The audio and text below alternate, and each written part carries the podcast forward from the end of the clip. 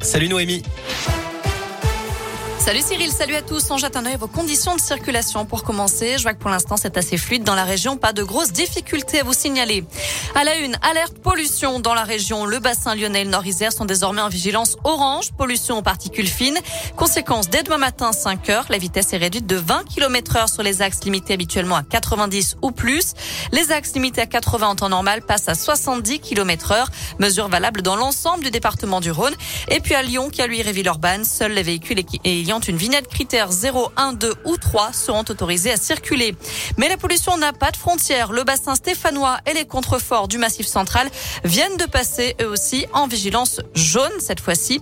Et là aussi, il est conseillé de lever le pied sur les routes. Huit personnes arrêtées en Haute-Loire dans une voiture volée à Lyon. Les gendarmes ont engagé une course-poursuite dans la nuit de vendredi à samedi sur la RN 88 à Pont-Salomon. Le conducteur avait pris la fuite pour éviter un contrôle. Finalement, les militaires ont fait éclater les pneus du véhicule à l'aide d'une Il a continué sa course sur les jantes pendant plusieurs kilomètres.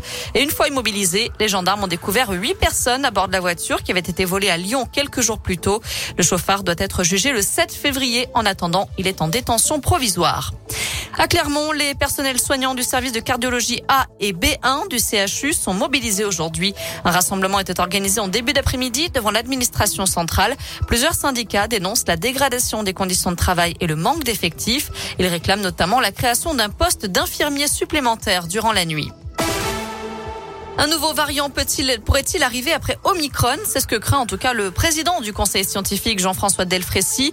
Omicron BA2 est apparu en Inde où il serait en train de devenir majoritaire.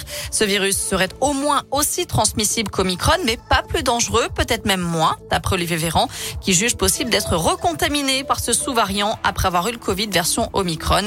Selon le ministre de la Santé, le pic de la cinquième vague n'a pas encore été atteint.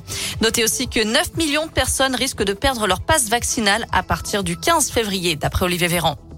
En bref, le français Benjamin Brière a été condamné à 8 ans de prison pour espionnage et 8 mois supplémentaires pour propagande contre le régime iranien. Il est détenu depuis plus d'un an et demi pour avoir pris des photos avec un drone dans un parc naturel. Des clichés destinés à son compte Instagram selon son avocat. Enfin, la réalisatrice Danielle Thompson présidera la prochaine cérémonie des Césars prévue fin février. Danielle Thompson qui a réalisé notamment Fauteuil d'orchestre et qui a coécrit des scénarios cultes comme La Boom, L'As des As ou encore Les Aventures de Rabbi Jacob. Les nominations seront annoncées demain. Voilà pour l'essentiel de l'actu. Côté météo cet après-midi, on profite encore de belles éclaircies un peu partout dans la région. Les températures sont en légère hausse. Elles sont comprises entre 4 et 9 degrés pour les maximales partout en Auvergne-Rhône-Alpes.